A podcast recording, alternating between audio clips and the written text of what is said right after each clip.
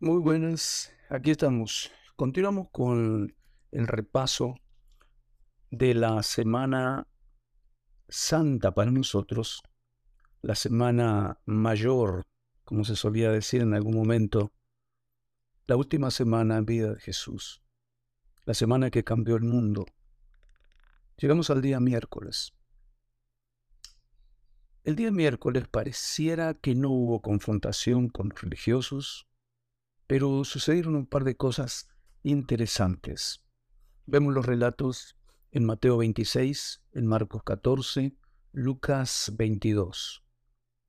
En este día parece que se empezó a dar el acercamiento final entre Judas y los sacerdotes para poder arrestar a Jesús. Judas venía arrastrando debilidades que no había podido subsanar. No había habido una transformación en su alma, en su vida, como sucedió con los demás discípulos. Y él mantenía las mañas de la vieja vida, dice que era ladrón. Parece que sustraía de la bolsa común que tenían con los discípulos y él era el tesorero, imagínense.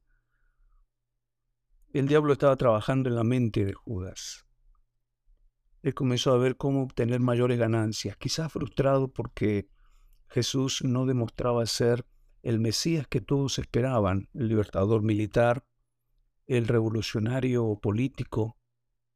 Sin embargo, lo miraba con una aresta espiritual, mística, quizás él no aprobaba tal cosa y unido a su carnalidad, no a su ambición personal por ganancias, estuvo dispuesto a romper su lealtad nunca bien cultivada de su corazón para obtener, como dije, ganancias. Vender a Jesús. ¿Será que se puede vender a Jesús en estos tiempos? ¿Será que nosotros también por algunas miserables monedas de plata, que no eran pocas, eh, compraron un terreno con ese dinero? Por unas pocas monedas también nosotros venderemos a Jesús. Hoy, ¿qué sería vender a Jesús? Pues simplemente romper el pacto de lealtad, de fidelidad, de constancia, romper el pacto de discípulo, ¿no?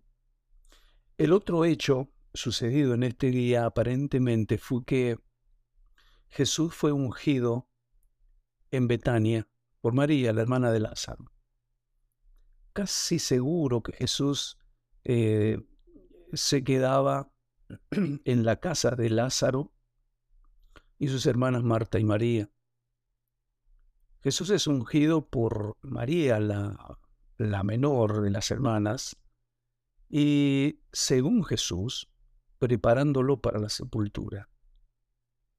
Un frasco de perfume carísimo derramó esta mujer sobre Jesús. Los discípulos se quejaron porque consideraron pues que era un desperdicio, se podría haber vendido todo esto y obtener 300 denarios, el salario de un año, ¿no? Y venderlo y dárselo a los pobres. Ningún acto de servicio puede ser una exageración. Ningún acto de servicio al Señor puede ser un acto de desperdicio. Nada puede ser demasiado. Nada es, nada es mucho nada más. En este sentido se me viene a la mente una anécdota de un misionero americano llamado Jim, Jim Elliot. Él estaba dejando una prometedora carrera profesional y decidió irse como misionero a las selvas amazónicas por Ecuador. Se fue con varios de sus amigos, con su familia, y ante las críticas porque decían que era un desperdicio. Él decía, no es tonto el que entrega lo que no puede retener para ganar lo que no puede perder. ¿Será un desperdicio consagrarse a Dios en la juventud? ¿Será mucho pedir darle lo mejor de nosotros al Señor?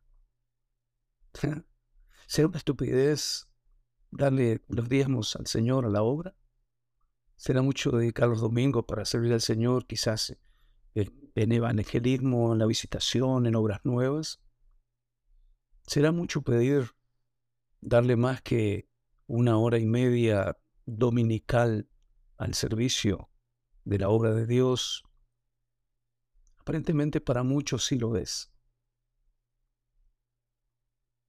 Pero vuelvo a decir la palabra de Jim Elliot, no es tonto el que entrega lo que no puede retener para ganar lo que no puede perder. Este hombre al fin con sus amigos perdieron la vida sirviendo a Dios en esas selvas amazónicas en manos de los indígenas que trataban de ganar para Cristo. Parece que fue un fracaso total, pero su esposa, su viuda y la viuda de los otros misioneros siguieron laborando, trabajando, evangelizando, y después de años de sembrar la palabra, terminaron ganando a toda esa etnia para Cristo, incluyendo a los asesinos de su esposo. Es hermosa la historia, trágica por cierto, pero hermosa por el fruto maravilloso que se dejó, eh, salió justamente por esas preciosas semillas sembradas. Todo lo que nosotros sembremos en servicio, en amor, en adoración hacia el Señor, no cae en saco roto. Tarde o temprano, de una u otra manera, los frutos van a ser abundantes, trascendentales, espirituales, eternos. Pero aún también vamos a obtener beneficios y bendiciones temporales aquí y ahora. No es tonto el que entrega lo que no puede retener para ganar lo que no puede perder. Por eso Jesús dijo varias veces que el que quiera ganar la vida la perderá y el que la pierda por causa de mí, la ganará. Por eso darle en ofrenda un, un frasco de perfume del valor de un salario de un año no es mucho, no era mucho, nunca fue mucho y nunca será mucho. Así que usted y yo, vos y yo estamos llamados a adorar a Dios, a honrarle, a adorarle, a servirle, a entregarle a Él no solo todo lo que tenemos, sino aún todo lo que somos.